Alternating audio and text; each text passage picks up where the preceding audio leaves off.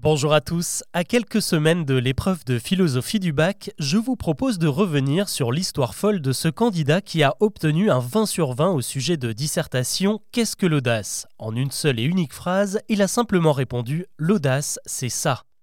Il faut dire qu'il fallait oser. Alors que tous ses camarades s'évertuaient à noircir des copies doubles, lui a joué son épreuve sur un coup de poker. Et il a surtout eu la chance de tomber sur un correcteur très conciliant, ou en tout cas assez ouvert d'esprit pour se laisser subjuguer par son geste définitivement audacieux et lui accorder la note maximale. Maintenant, si je vous dis que cette histoire est arrivée dans mon lycée, vous y croyez? Non? Eh bien vous avez raison, car en réalité, elle est arrivée dans tous les lycées de France, toutes les années, alors même que le sujet Qu'est-ce que l'audace n'est jamais tombé au baccalauréat. D'ailleurs, l'éducation nationale elle-même a dédié un article à cette anecdote en la démentant formellement. En fait, cette rumeur est certainement aussi connue que celle du prof qui dit à un élève de prendre la porte et qui veut que l'élève dégonde vraiment la porte et parte avec.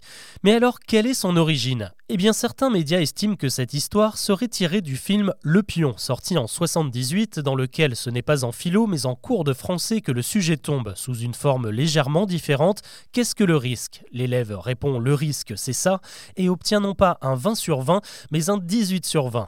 Selon d'autres sources, cette histoire circulait dans les établissements bien avant que cette scène ne l'immortalise. Il est donc très compliqué de savoir où elle trouve ses racines. Ce qu'on sait en revanche, c'est que cette rumeur continuera de circuler tant que la philo restera au programme des bacheliers. Car contrairement aux maths ou à l'histoire qui repose sur des résultats, des faits et un barème, la philo alimente les fantasmes car on imagine que l'interprétation d'une copie est totalement subjective et dépend avant tout du correcteur. Et puis le bac est une telle source de stress que quelque part, c'est assez rassurant de se dire qu'on peut ne pas travailler de l'année et s'en sortir au bac grâce à une seule phrase.